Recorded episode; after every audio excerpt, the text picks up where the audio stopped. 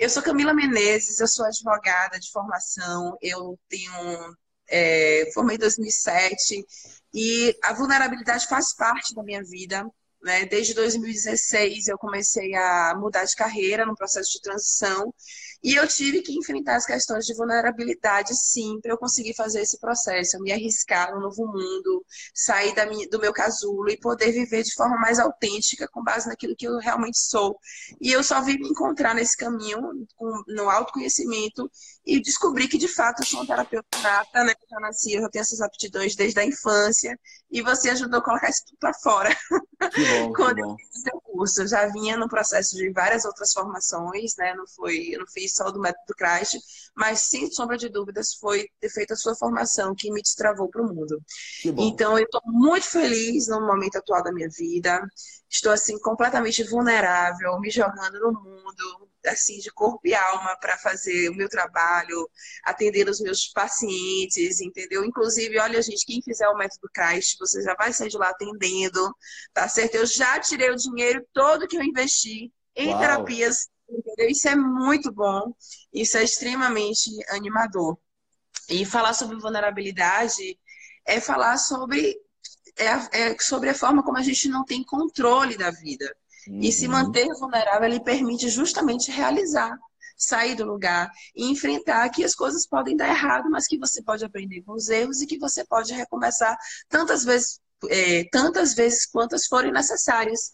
Isso é o grande segredo da vulnerabilidade. Sim. Isso é uma coisa muito bacana, porque você, inclusive, Rafael, você tem uma história grande também de viver sob vulnerabilidade.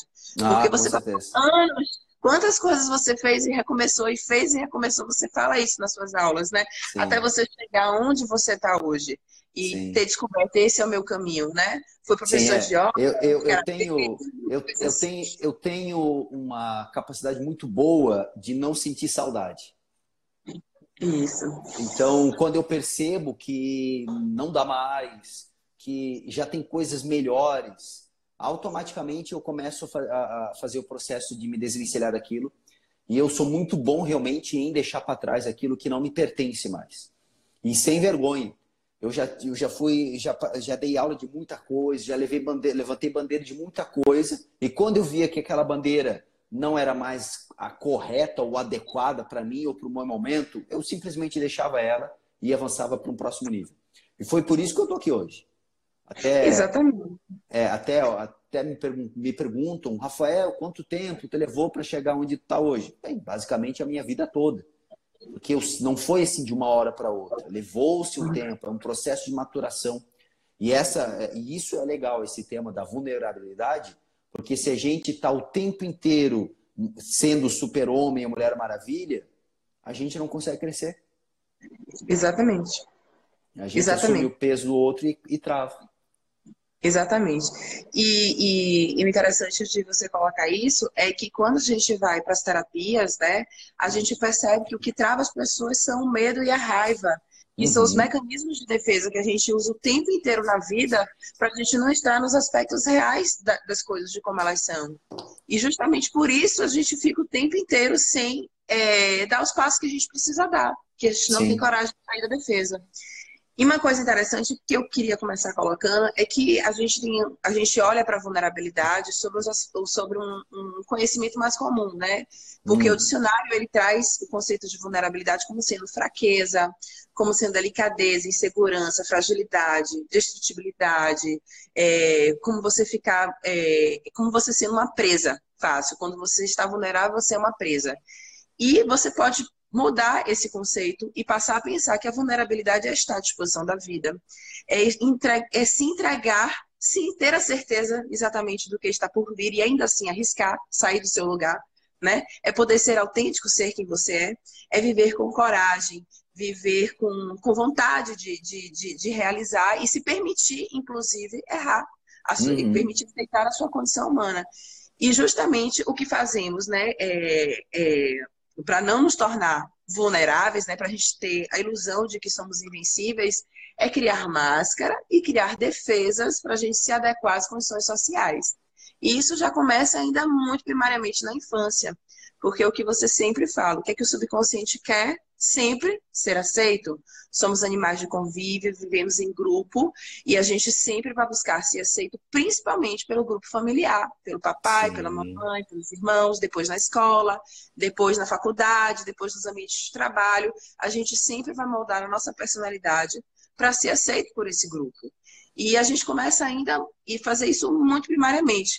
Então, quando alguém lhe diz, ah, você não faz assim, você é feio. Não, eu não tenho que ser assim, eu tenho que ser de uma outra forma para que eu possa me adequar.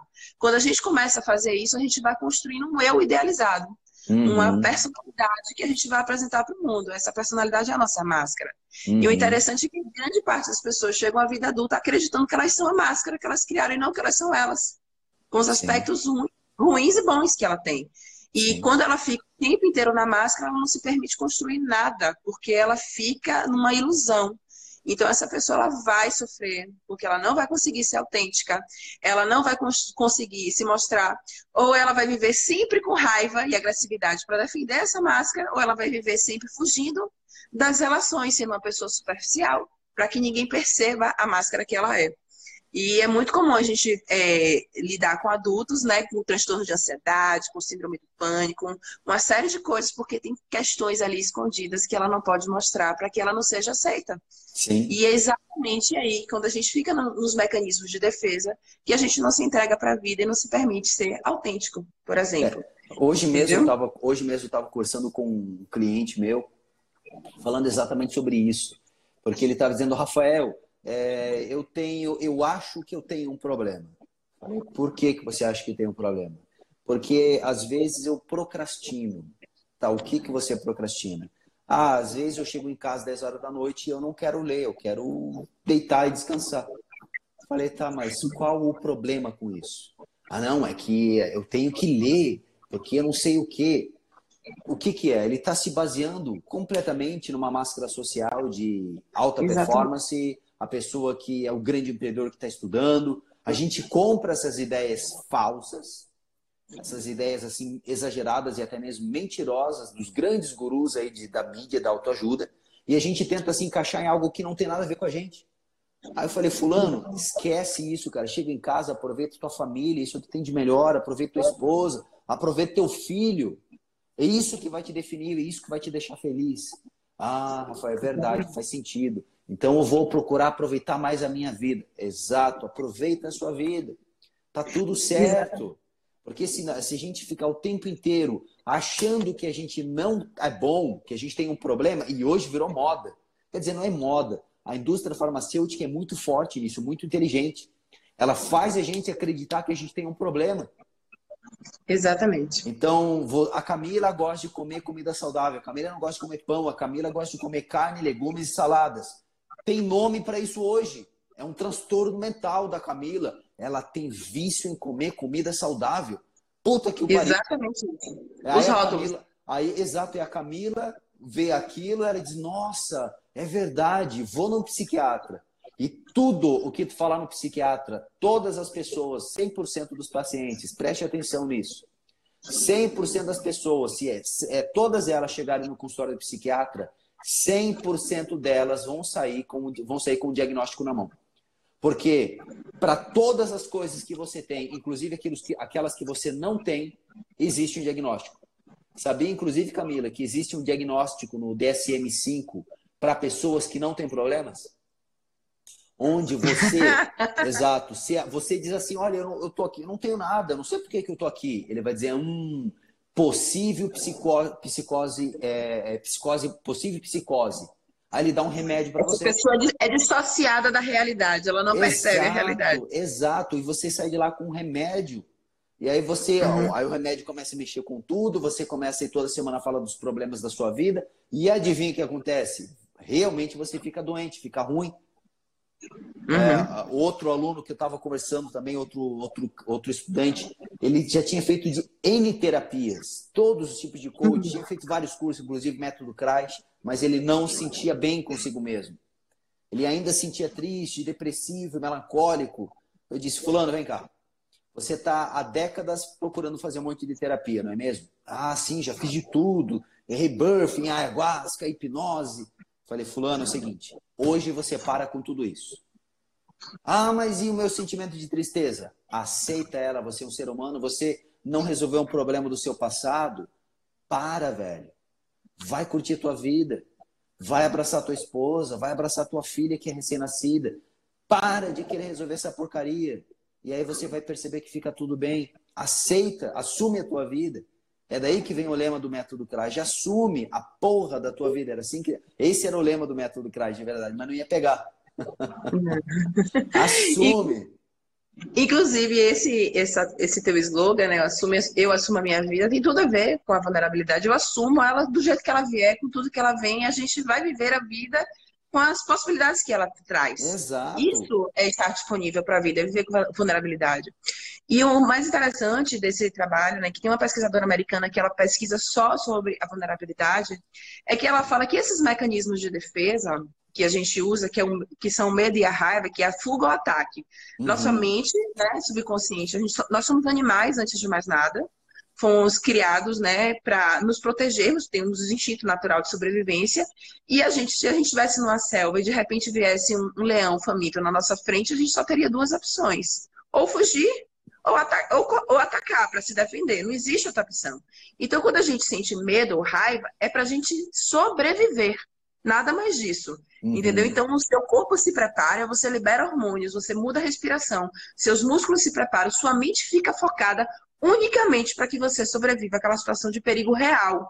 Só que o que, que a gente faz? Para a gente não se mostrar como a gente é, a gente fica o tempo inteiro fugindo das relações ou agindo com agressividade, com raiva. Não, isso não é comigo, você falou isso de mim. Aí já vai se defendendo imediatamente, sem nem ter motivo para aquilo, mas você já se defende. Então, você libera os mesmos hormônios de cortisol, de noradrenalina, de adrenalina. Você prepara o seu corpo para uma situação de perigo que não existe. Exato, que está só na sua cabeça. Leva a uma situação de alienação emocional, de imaturidade emocional muito grande, uhum. porque você faz isso para não perceber, por exemplo, que o outro está lhe julgando, não concorda com o seu jeito de ser, está fazendo alguma avaliação a respeito de você, você sente medo de ser rejeitado, você sente frustração por não ser o que você gostaria de ser, de ser aceito. Então, para que você não veja essas coisas ruins, o que é que você faz? você fica na defesa, constantemente na defesa. E quando você está na defesa, você não desenvolve sentimentos reais, nem os bons e nem os ruins. Você não aprende a lidar com a dor da rejeição, com, com a coisa de, de ser abandonado, de não ser tão bom, mas você também não sente amor, carinho, empatia, nada. Porque o corpo preparado para se defender só lhe permite sentir medo, raiva, você fugir ou você atacar, uhum. mais nada. Você não vai, você não vai sentir amor nem empatia pelo leão na selva. Exato. Não tem como foi programado para isso. Se você sentisse isso, você não poderia fugir. Uhum. Você não uhum. poderia se defender numa situação de perigo real. É por isso que a gente que vive constantemente fugindo dos embates, fugindo das relações, não, não fazendo, desistindo, por exemplo, de, de, de estudos ou de, de empreendimentos, desistindo de oportunidades, você está fugindo. Isso é fuga. Você está sendo uma pessoa evasiva. Ou se você tá, todo ambiente que você está, você está sempre brigando, sempre sendo aquela pessoa reativa, encrenqueira, que qualquer coisa você já vem com cinco pedras na mão, você está sendo que agressivo, você está atacando. Ambos os casos são situação de fuga ou de ataque, é defesa. E Exato. você se defende de algo que está dentro de você, de alguma dor que você carrega. E a Sim, gente é... vê isso quando a gente põe um paciente em hipnose para fazer uhum. terapia. Todos é eles que é um dos pilares lá que o método CRAG ensina lá no primeiro dia, as três emoções Exatamente. causais. Elas não são as, as emoções básicas, por exemplo, uhum. que, que alguns neurocientistas apresentam, mas são as três emoções causais, aquelas que vão gerar, que vão determinar o seu processo de desenvolvimento humano, baseado na dor, no uhum. medo e na raiva. Primeiro você sente a dor, você não quer o desconforto. Em seguida, você vai sentir um processo de medo para não sentir dor. E finalmente, quando você já tem o medo, você não quer sentir mais a dor, você fica com raiva. E aí ela vai criando vários sistemas representacionais ao longo da vida. Até na aula anterior aqui a gente está falando da moda, da questão da roupa. A gente vai criando sistemas representacionais para dizer o que está dentro da gente. Só que como isso vem aqui fora ah, e se solidifica na superfície, por assim dizer, a gente vai tentar resolver o problema da superfície. Então, você está nervosa? Calma, respira, tira você do emprego. Mas não é bem assim, tem algo lá dentro. Eu participei ano passado, Camila, de um, eu fui convidado a dar uma palestra Foi ali naquela época do, da prevenção do suicídio. Então, fui dar uma palestra na, na faculdade de psicologia de Joinville, numa das faculdades de psicologia de Joinville, que hoje tem várias faculdades lá. E então, auditório lotado, tinha um psiquiatra, tinha uma psicóloga, coordenadora do curso, todos eles me olhando com cara feia, inclusive, como se eu fosse assim um alienígena querendo devorar as pessoas. Mas eu estava lá, admitido, me convidaram, eu fui. E uma pergunta marcou bastante aquela palestra, porque havia um estudante, é, se eu não me engano, ele tinha, ele era, ele era homossexual e ele, ele, ele levantou a mão para dizer algo que ele sentia, falando, perguntando para a coordenadora da faculdade de psicologia que estava ali na sala. E ele dizendo que é o seguinte: é, eu sou gay e eu não gosto de trabalho em grupo porque eu tenho a impressão de que a qualquer momento, qualquer pessoa vai querer brigar, vai querer me matar, porque, de acordo com estatísticas homossexuais, tantos homossexuais são assassinados a cada tantos minutos no Brasil. Aí fez todo aquele discurso, que existe realmente, infelizmente, essa estatística, mas fez todo aquele discurso para dizer que ele não queria trabalhar em grupos. Ele queria trabalhar sozinho e ele não aceitava que a faculdade impusesse que alunos deveriam trabalhar em grupo. E aí me impressionou a resposta daquele, daquela coordenadora e daquele psiquiatra, dando aquela resposta padrão óbvia do tipo, é, mas é que assim, na sociedade a gente tem que trabalhar em grupo, porque veja, na faculdade você tem que dividir o conhecimento. Eles ficaram naquela ladainha e aquilo me deu um ruim, eu levantei, peguei o microfone e disse, fulano, vem cá, você está na faculdade de psicologia, não tá? Tô. Você está fazendo terapia? Não. Então não adianta, cara. Você não adianta as pessoas te fazerem você trabalhar sozinho como tu quer, porque depois tu vai sair para o mundo real, vai ter que trabalhar em grupo, tu não vai conseguir porque aqui dentro de você está estragado. Você fica com essa pose aí de de um fortão, machão que quer mudar o mundo com base em estatística, mas você não está se abrindo. Você está se fechando. Aí, obviamente, que ninguém deu atenção para a resposta e acabou e continuou como se nada tivesse acontecido. Ele estava na defesa. Estava na defesa, defesa. exato. Porque ele quer trans transmitir aquela raiva dele, aquela dor, para uhum. alguma coisa externa. É a faculdade Aí, e, que está. E olha só que interessante o que a nossa mente faz, Rafael. É, quando você fica na defesa, você se defende porque você é uma presa. Então, se você está uhum. constantemente sentindo raiva, sentindo medo, sentindo raiva, sentindo medo, você, tá, você se torna uma presa. O que é que você vai atrair como dinâmica de relacionamento? Algozes. Você Exato. vai estar sempre atraindo para sua vida as pessoas que vão ser seus algozes, porque você se já se põe na situação de presa, essa é a imagem que você atrai. Então, quando a gente usa o mecanismo de defesa de forma inadequada, a gente passa a ter uma distorção da realidade. Você não tem uma percepção real das coisas como elas são. A pessoa diz uma coisa, você interpreta do seu jeito, pode ser que não seja absolutamente nada daquilo que ela quis dizer, mas porque você traz uma dor, aquilo bate de você de uma forma e você automaticamente passa a se defender. Porque o seu trauma é muito anterior. Às vezes uhum. foi de um você nem imagina quando foi que aquilo aconteceu. Pode ter sido na barriga da mãe, pode ter sido no primeiro ano de vida, pode ter sido aos cinco anos de idade, a gente não sabe. O fato é que você vai arrumar um mecanismo para se defender. E você não faz isso só nas relações interpessoais, mas a gente, a, a, às vezes, apresenta doenças físicas como um mecanismo de defesa também. Porque, exato, como exato. você diz, o corpo é o palco das emoções. E é assim que a gente faz. Então, quando a gente não não tá assim, então o que eu sempre falo para os meus pacientes, para às vezes as palestras que eu vou dando e tudo, é que comece a observar o que você sente. A maior parte das pessoas não conseguem nem perceber o que elas sentem de fato. Uhum. Alguém lhe disse uma coisa, ele causou um sentimento de raiva, ou fez você fugir ou não enfrentar aquela situação, ou não expor que você. Você não teve coragem de dizer o que você sentia, então você está fugindo, né? É porque tem alguma dor ali. Tem alguma coisa que você está escondendo, que você não quer mostrar. Você não está se permitindo ser você, ser Exato. autêntico. Você está criando um personagem para se relacionar. E uhum. todos nós sabemos quando alguém é falso. Não existe Sim. máscara que sustente. Até por um mecanismo de defesa, nossa, nossa mente subconsciente, ela tá ali lendo o tempo inteiro as pessoas. A gente sabe quem mente pra gente. Imediatamente a gente briga às vezes com a pessoa que a gente sabe que ela tá mentindo. Pode parecer que é verdade, mas a gente sabe que tá mentindo. Então, Exato. Então ninguém vai sustentar uma máscara há muito tempo. Então, daqui a pouco ela está sentindo depressão, está sentindo ansiedade, está sentindo é, síndrome do pânico, uma série de outros transtornos Sim, emocionais. E uma das Por coisas isso. é o simples fato dela começar a se isolar. Porque é, é um processo biológico isso. A gente uhum. é programado, exceto em casos de doenças cerebrais, como a, psicó, psicose, esquizofrenia, é, e outras doenças que, que, que geram uma disfunção da percepção do, do nosso modelo de mente. O que, que é o um modelo de mente? Por exemplo, a, alguém xingou a Camila no trânsito.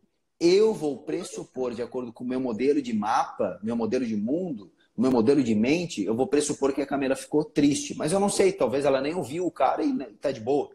Mas assim, se nós temos um cérebro normal, o cérebro normal, biologicamente, ele vai querer fazer com que a gente se adeque ao grupo e seja aceito. Se Exato. eu estou o tempo inteiro mentindo, eu automaticamente começo a me isolar, porque vem um princípio, vem um instinto, algo biológico, que, me, que faz com que eu perceba que eu posso ser prejudicial àquele grupo. Então, ao mesmo tempo que o grupo ali na minha frente se afasta, eu involuntariamente, subconscientemente, começo a me afastar do outro, porque eu posso, eu passo a ser prejudicial àquele grupo. Exatamente. Isso, é puramente biológico, não é achismo, não é misticismo, não é chakra. Basta você ler, procurar livros sobre neurociência. Tem um livro que eu recomendo fortissimamente, que é O Novo Inconsciente, você pode achar. É caro, tá uns 120, 150 reais na Amazon, mas é o Novo Inconsciente. Vale a pena. Fala...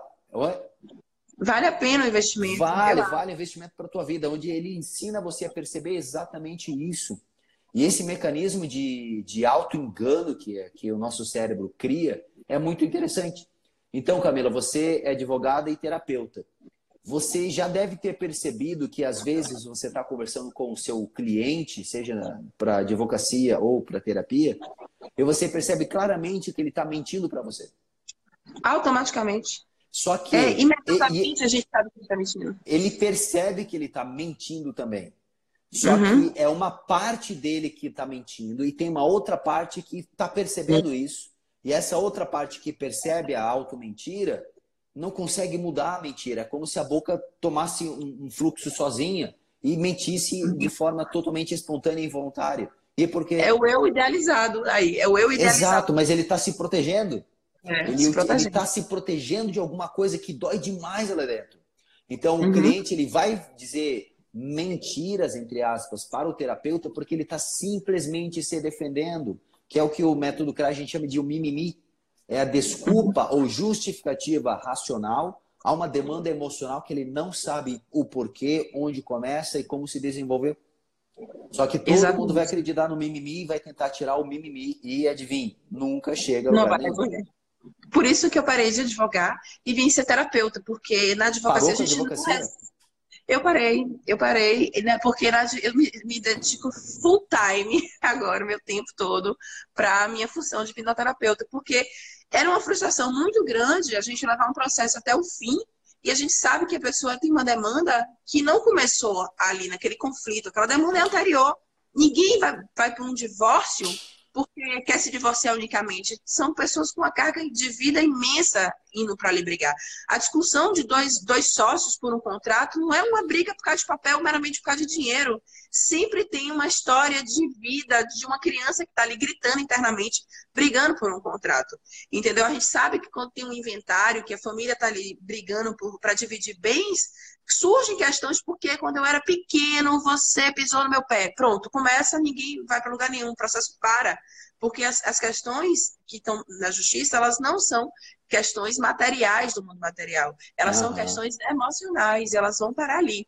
E, e, e a e, e, perceber esse processo, eu comecei nisso quando eu fui para as constelações familiares em 2016, que eu comecei a estudar as constelações buscando justamente essa inquietação que eu tinha de não de, de querer algo a mais. Uhum. É algo que fosse mais como psicológico. E, e naquele momento a justiça começava a usar as constelações como um mecanismo de, é, como é, de resolução de conflito.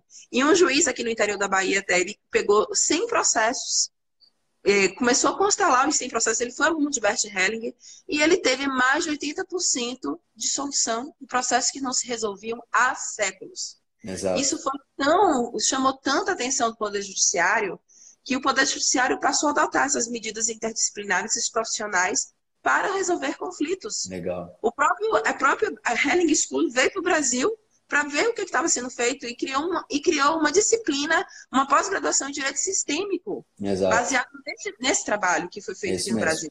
O, No Brasil. o, o- tu tava na turma que o juiz Sami estava, né? Tá, eu conheço. Ó, quê? É. Deixa, deixa eu fazer o meu marketing, né? Isso. A, a, Camila tá falando do, do, do Dr. Sami, que é meu aluno de hipnose. Inclusive, fiquei, fiquei bem Isso. feliz quando ele foi, porque eu conhecia ele, eu conheci o Dr. Sami lá na, em- na Alemanha, quando eu estive na Alemanha estudando com o Bert. E aí, quando eu Isso. vi ele em sala de aula, eu falei, pô, o Dr. Sami, meu aluno, que maravilha. E uma coisa legal, Rafa, que você também falou aí agora, que a pessoa mente, ela faz de tudo para defender a mentira, mas Exato. ao mesmo tempo ela não aceita a autenticidade do outro, a máscara do outro. É Uhum. impressionante, quando a gente não é vulnerável, a gente também não aceita o outro como ele é, porque você não se aceita como você é. Exato, exato. Aceita que você pode ter um, que você tem um lado sombrio, porque todos nós temos, a gente vai ter sentimentos ruins, a gente vai ser invejoso, a gente vai ter raiva, a gente vai ser pessoa mesquinha, a gente vai, vai- todos nós vamos ter isso. Ciumentos, entendeu? Todos nós temos sentimentos ruins e a gente vai demonstrar isso ao longo da vida. E a gente não quer reconhecer esse lado negativo da gente e a gente não permite que o outro também demonstre o lado negativo dele. Sim. Então, as eh, quando a gente não vive sobre a vulnerabilidade, as nossas conexões não são reais, a gente não aprofunda as relações. As relações Uhum. elas ficam em níveis superficiais, porque eu não aceito como eu sou, também não permito que o outro seja como ele é. Sim. Então a gente não tem empatia. É impressionante como a gente passa a viver com autenticidade, a gente passa a ter um olhar mais human- humano sobre o outro também. Com certeza. Entendeu? E eu atendi essa semana uma garota Hum, né, com, com 22 anos, transtorno generalizado de ansiedade, começou três faculdades, parou as três. Todo projeto que começa, ela desiste, ela não consegue levar nada adiante. Fomos para hipnose, fizemos todo aquele processo. E o que, que essa garota tinha? Ela teve um pai que fracassou muitas vezes ao longo da vida, né? Todas as coisas, os empreendimentos que esse pai fez não foram empreendimentos de sucesso. E ela, por lealdade ao pai, ela também não se permite ter sucesso. Mas exato. mais profundo do que isso, ela não aceita a imperfeição do pai. Então ela nem se permite arriscar. Eu nem vou começar isso porque eu também não posso errar. Na hora que ela Uhum. passa a olhar o pai no processo terapêutico como uma pessoa passível de errar, ele, ele é humano, ele tem o direito de não ter tido sucesso nas escolhas que ele fez. Eu também posso me arriscar, de repente, errar. De Exato. repente, eu posso fazer uma faculdade não ser tão boa e começar outra. Entendeu? Então, quando a gente também começa a desistir muito das coisas, vem o perfeccionismo. E o perfeccionismo, ele reside aonde? Da sua não aceitação da sua condição humana. Porque se você aceitar que você é ser humano, você pode errar. Então, você Exato. não precisa ser perfeccionista. Exato. Entendeu? E, E eu acaba sofrendo cada vez mais. durante muito tempo. Eu, eu fui perfeccionista durante, durante uma fase da minha vida. E isso me impedia de dar os passos que eu precisava. Na hora que eu abandonei isso tudo, que comecei a caminhar para onde eu queria, fazer o que eu queria, assumir que eu não queria mais trabalhar com direito, por exemplo. Que eu queria Uhum. ser terapeuta. E isso sempre foi a minha vontade, porque desde pequena eu gostava de ouvir as pessoas, conversar sobre, com elas, eu gostava de ler tarô, ler mão, todas as questões do mundo subconsciente. Eram, eram as coisas do meu interesse inato, eu tinha interesse inato por esse universo. Entendeu? Hoje eu Uhum. já ressignifiquei isso de outra forma, sobretudo quando eu descobri a hipnose. Mas tudo isso é linguagem subconsciente. Não é Sim. outra linguagem disso. Sim, é isso mesmo. E aí tem que aprender a aceitar isso. E esse largar essa to- to- todo esse volume de, de, de conhecimento que a gente tem, que a gente se apega às vezes, saber largar isso exige uma autoaceitação muito forte, Muito madura. Uhum. Eu vejo assim pessoas que na, na época que, que eu comecei a meditar lá com 11, 12 anos de idade, eu conheço pessoas que estão exatamente fazendo a mesma coisa até hoje e não progridem, porque tem uma dificuldade muito grande em largar aquilo que já não lhes serve mais. E isso eu aprendi, você falou da constelação, eu aprendi muito com o Bert Hellinger. Bert Hellinger, ele fazia isso. Eu lembro de uma Exatamente. pessoa, uma pessoa perguntando para ele, Bert Hellinger, o que você acha sobre tal assunto? Aí ele diz, eu acho isso. Aí a pessoa pergunta, tá, mas no livro lá anterior você falou que era outra coisa. Aí ele diz, é, não, eu mudei de opinião. Como se fosse assim, a coisa mais normal. E é a coisa normal. É o certo. Só que a gente põe essa máscara de eu sou o cara que sabe tudo e, portanto, uma vez que eu falo, vai para a eternidade essa mesma frase. Não dá certo, não funciona. Então, ela saber é, chegar no ponto, saber usar aquilo, reverenciar aquilo e largar aquilo, entre aspas, e assumir um novo passo, envolve muita maturidade. Porque dói um pouco, Exatamente. assusta, só que é assim que vem o crescimento. Essa é a maneira que a gente cresce de verdade. Inclusive na área de empreendedorismo, é a mesma coisa. Você cria mesma lá coisa. uma loja, não dá certo. Ao invés de ficar lá chorando, o que, que os caras fazem? Pega o que deu certo e abre outro negócio. E abre outro negócio. E até que de repente explode. E dá certo. Explode. Isa, e uma coisa interessante é que essa pesquisadora, ela fala o seguinte, que um dos maiores inimigos da, da vulnerabilidade, de você se permitir, é, a vergonha. Uhum. Porque é, é, o sentimento que todo mundo tem. A vergonha é um sentimento inato. A gente começa a sentir vergonha quando a gente é pequenininho, né? Um sentimento até infantil. Normalmente, quando a gente tem vergonha de alguma coisa, tem uma coisa da infância junto com, a, com, aquela situação, né? Um sentimento ainda bem primário é a vergonha. E as pessoas que têm vergonha, elas, elas, elas primeiro, elas, elas relacionam o sentimento ao que elas são, não o que elas fizeram. Quando você sente culpa, a culpa está relacionada ao que você fez. E uhum. é mais uhum. fácil de resolver a culpa porque você pode assumir, eu fiz isso e eu posso consertar, eu posso minimizar. Então, quando você assume a culpa, você tem uma ação que lhe permite agir para resolver. A vergonha não, ela está ligada ao ser. E o sentimento de vergonha ele é muito ruim, porque as pessoas que têm vergonha, elas se isolam, porque elas acham que elas são os monstros, que elas têm alguma coisa de muito errado com elas. E, e quanto menos ela fala sobre o que ela sente, maior aquele monstro se torna. Né? Ele uhum. vai engolindo a pessoa. Então, a vergonha é a primeira coisa, ela é, ela é inimiga da inovação e da, da criatividade. Porque se você sente vergonha por algo que você fez, você está confundindo o que você fez com o que você é. Uhum. Você está achando que o que você faz é o que você é. Então, por exemplo, se eu for empreender e eu não for bem sucedido no meu empreendimento, eu estou achando que minha empresa sou eu. E não é, isso é uma distorção. Entendeu? O que você fez foi algo que você fez, não deu certo, você pode fazer outro. Isso uhum. não é você.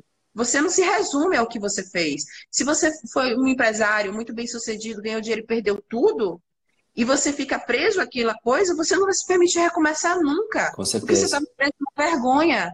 E a vida, ela é um, é um, cada dia que você acorda, ela se, se renova todas as probabilidades. Você pode recomeçar e se refazer tantas vezes quanto forem necessárias. Enquanto seu coração estiver batendo, quando você está respirando, a vida está aí para quem quer tomar. A vida está aí para quem quer viver. Tanta gente começou coisas aos 70 anos de idade, aos 80 anos de idade, e foi bem sucedido. Uhum. E ainda tem mais uma coisa, a pessoa sequer ela, ela consegue, quando ela fica nessa coisa de, de, da vergonha de si, ela sequer consegue perceber as coisas boas que fez. Sim. Ela consegue sentir contentamento com nada na vida dela. Uhum. Então ela fica o tempo inteiro no sentimento de escassez, e esse sentimento é muito ruim. Porque esse sentimento impede a mudança, impede que você você olhe, é, você se contente de fato com alguma coisa, você só fica na falta. Sim. Entendeu? Então é, é muito bom a gente perceber que a vergonha é inimiga da inovação, da criatividade. A uhum. gente não permitir que uma criança erre, por exemplo, ainda muito pequenininha, a gente fica com perfeccionismo querendo consertar o tempo todo. Essa criança vai desenvolver vergonha pelo, pelas coisas que ela faz.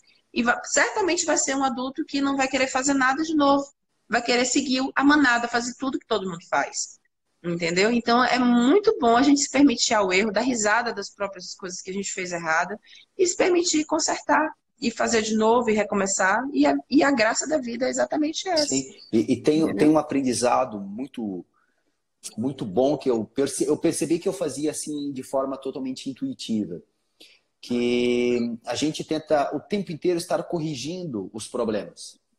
Só que é, é, quando eu era, é, era praticante de meditação, que eu praticava, meditava o dia inteiro, eu ficava confuso, Camila, porque havia momentos onde tinha uma sensação assim incrível de felicidade, de bem-estar, de beatitude, mas às vezes uma pequena coisa acontecia e eu explodia, ficava irritado, queria quebrar tudo, e eu não compreendia como aquela sensação de bem-estar, de beatitude, de quase santidade podia coexistir com tanta dor e raiva. Eu levei um bom tempo me autoestudando até que eu podia entender que essa é a condição humana. Porque o ser uhum. humano, ele não é nem bom nem ruim. ele é simplesmente ele, o ser humano. Tem Exato. Uma, uma, frase, um ditado indiano que ele diz que o ser humano é como uma pedra. Você pode polir a pedra o quanto quiser, ela nunca vai virar um espelho. E aí a gente vive no mundo hoje onde a gente quer ser espelho, mas a gente não sabe a quem refletir, mesmo que fosse possível, a gente não sabe a quem a gente ia refletir, porque a gente se baseia em Instagram, a gente se baseia no que alguém escreveu, a gente se baseia no que a gente ouviu que alguém alcançou, só que aquilo uhum. não é real e a gente não chega a lugar nenhum. Então, entender essa fragilidade humana de que você tá tudo bem você ser imperfeito, tá tudo bem você ter raiva, tá tudo bem você ficar triste de vez em quando, tá tudo bem você ficar puto de vez em quando. Faz, faz parte, parte da nossa essência. Uhum. Porque a gente não tem escolha. Se alguém faz algo que te incomoda, tu vai ficar com raiva. Não é uma questãozinha de ai, fulano ainda tem raiva ele é um ser evoluído. Não, não ele é simplesmente um ser humano. E aí uhum. aprender a perceber que às vezes tem erros, tem erros, problemas, dores que tu não consegue arrumar, às vezes é a solução, porque você para de querer arrumar aquilo e foca naquilo que tá fácil para ti. Foca naquilo uhum. que é bom. Então, se Exatamente. hoje, ao invés, você é excelente, digamos, você é uma excelente pessoa é, para escrever, uma excelente escritora, mas não é tão bom em matemática. Ao invés de querer ser a pessoa perfeita, querendo ser o, o, um cientista brilhante na matemática, foca naquilo que você já tem de bom. Essa, inclusive, é uma dica que eu dou para quem aí está enveredando na área do empreendedorismo.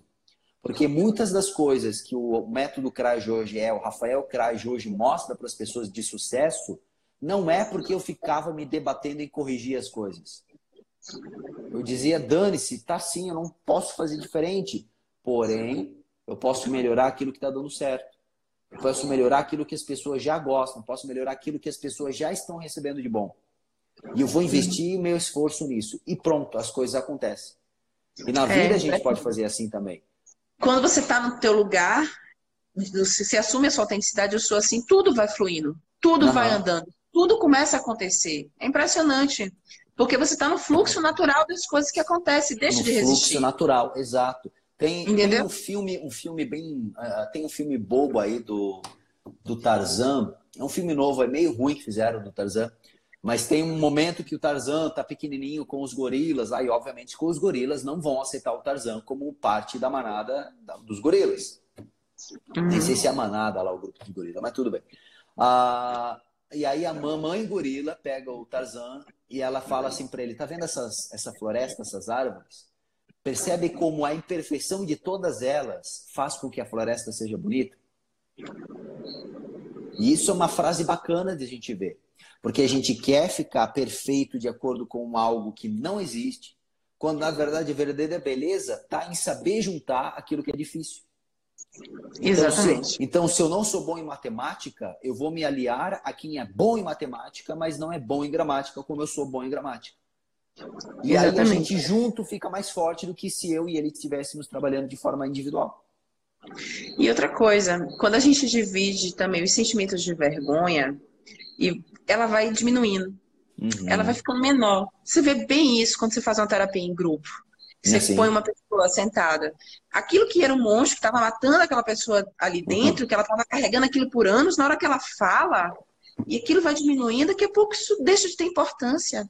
Assim Sim. com os nossos defeitos, com que a gente não, não é bom também. Uma coisa né? interessante, Camila, que você viu lá na minha formação, eu fazendo terapia com os alunos, é, individual, demonstrando, e para quem pergunta na terapia, uhum. na formação do método CRAJ, eu faço terapia todos os dias com o aluno, às vezes duas, às vezes até três terapias por dia.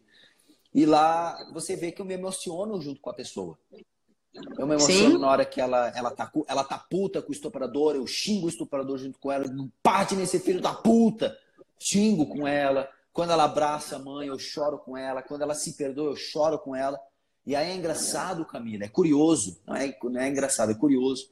Eu recebo tantos, mas tantos comentários de pessoas assim dizendo: Rafael, como assim você se emociona? Isso não é coisa de terapeuta. Você chora com o um aluno, como que pode? Não pode fazer isso. Você é terapeuta. Ou do outro lado, Rafael, como assim você chora junto com a pessoa? Eu achei que não é, é não podia fazer isso. Eu perguntei, por que, que não pode? Ah, eu não sei. Chorar com a pessoa? Não pode.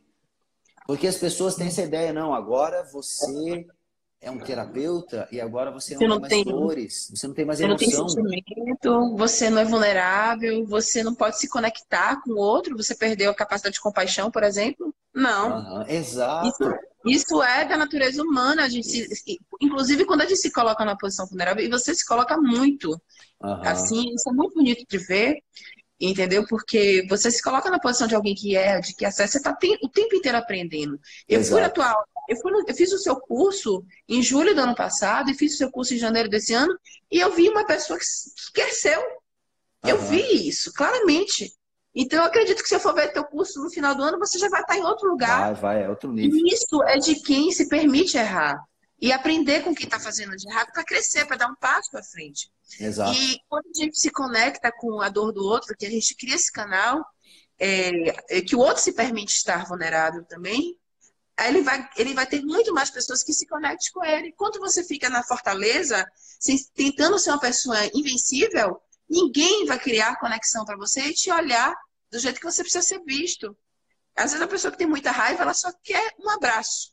Uhum. Mas ela não tem coragem de dizer isso. Ela só Sim. quer um colo, mas ela não vai demonstrar isso, porque ela, ela foi criada para ser uma fortaleza. Entendeu? E, e, e, por isso que é tão bacana a questão da vulnerabilidade. Quando você se coloca numa posição vulnerável, você cria conexão real com as pessoas. Sim. De outra sim. forma, você não cria conexão real. É, a, ideia, a ideia da vulnerabilidade, eu, eu, pego muito da arte marcial. Uma pessoa que falava uhum. muito disso era o Bruce Lee, onde ele fala, ele não uhum. falava da vulnerabilidade em si, mas ele falava da maleabilidade, onde numa, numa luta com um oponente real, quanto mais duro, mais tu apanha. Se você flui com ele, você absorve melhor os golpes e você gasta menos energia e a chance de você ganhar aquele embate é muito maior. E na vida é assim também. Quando o problema acontece, a gente vai duro, a gente vai se quebrar. Agora, quando a gente pá, recebe aquele impacto, chora, deixa a coisa assentar, a gente tem força, a gente, tem, a gente ganha energia para lidar com aquilo. Porque ao uhum. invés de eu lutar contra um problema, eu passo a simplesmente usar aquilo como trampolim para um aprendizado maior. Exatamente isso. Né? Exatamente. Inclusive, eu mesmo faço isso, de novo, aqui, utilizando até a, ideia de um empreendedorismo. Eu faço isso o tempo inteiro. Eu me arrisco de um jeito que a, a maioria das pessoas não vai conseguir fazer. Mas eu me arrisco, eu me jogo, do tipo, vamos ver se vai dar certo isso. Claro, a gente estuda, planeja direitinho, mas vamos, vamos se entregar. E eu faço para errar mesmo. Uhum. Então, alunos mais antigos meus, eles viam o Rafael assim totalmente diferente do Rafael de hoje, porque eu ia te, eu testava. Eu atestava um jeito de dar aula, eu testava é, falar de um jeito, testava tocar a pessoa de um jeito e vai vendo, opa, isso aqui se adequa, isso aqui não se adequa. Então a gente aprende, mas para isso a gente tem que ter maduro, e a gente tem que se abrir ao novo e se abrir inclusive ao erro. E parar de olhar uhum. o erro como o erro e aprender a vê-lo apenas como uma chance de crescimento, uma, uma oportunidade. De Exatamente isso. Esse ano, a minha filha estuda numa escola que tem um método de educação bem diferente, assim. E ah. veio uma professora de fora e ela falou o seguinte, eu achei fantástico o que ela falou. Ela deu uma palestra, é, ela falou o seguinte, eu fico muito empolgada quando chega o boletim do meu filho com um C menos. Porque eu, eu falo, nossa, quanto que ele ainda tem para aprender? Quando ele só tira mais, eu acho que péssimo, porque ele já aprendeu tudo, tá lá desmotivado. E é verdade, quando a gente está muito na zona de conforto, o que, é que você tem para aprender na sua zona de conforto? Você tem muito mais para aprender quando você está na dificuldade. E é Exato. é nisso que você tem que encarar como uma, uma, uma, chance de crescimento. E não ficar tentando criar barreiras para não perceber a dificuldade que você está, para não perceber que está ruim onde você está. Porque isso é fuga, isso é defesa entendeu? É, isso impede de, de, de, dar passos, de se arriscar para ir para frente. E, e, viver sem vulnerabilidade é isso. Inclusive, a indústria, é, a indústria de publicidade, ela estuda o comportamento humano. Ela quem mais estuda o comportamento uhum. humano é a publicidade. Né? As redes sociais. Hoje, no Vale do Silício, as pessoas que são mais contratadas são as pessoas que entendem de comportamento humano, de neurociência, justamente para ele criar algoritmos para fazer com que você venda, com que você se comporte, com que você consuma determinada coisa. E quanto mais você se acha, quanto mais você se comporta sem vulnera é, de forma invulnerável, como se você tivesse é, é, é, controle de tudo na sua vida, você é uma presa mais fácil. Porque você não uhum. percebe aonde estão os seus pontos soltos aonde estão, onde que você pode errar. Quando você admite que você tem esse, esse, esse, esse ponto fraco, você se permite é, fazer um planejamento para você crescer. Você vê onde, onde, onde, é que eu, onde é que eu preciso melhorar. Você só faz isso, você olha com verdade para você, uma percepção real da realidade. Se você não não está na realidade, você é uma presa muito mais fácil do que quem se enxerga com clareza. Entendeu? Uhum. Quem se conhece. É isso aí. É isso. Pronto, gente, eu sou Camila Menezes, meu Instagram é arroba doutora Camila Menezes. Lá você pode me mandar uma mensagem no direct para marcar consulta, avaliação comigo. Eu atendo em Salvador e região metropolitana.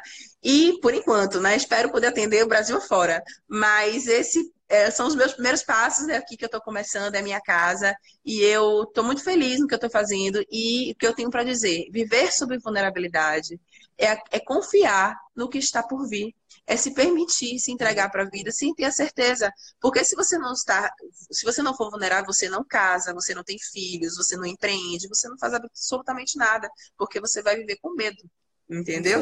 Então é isso.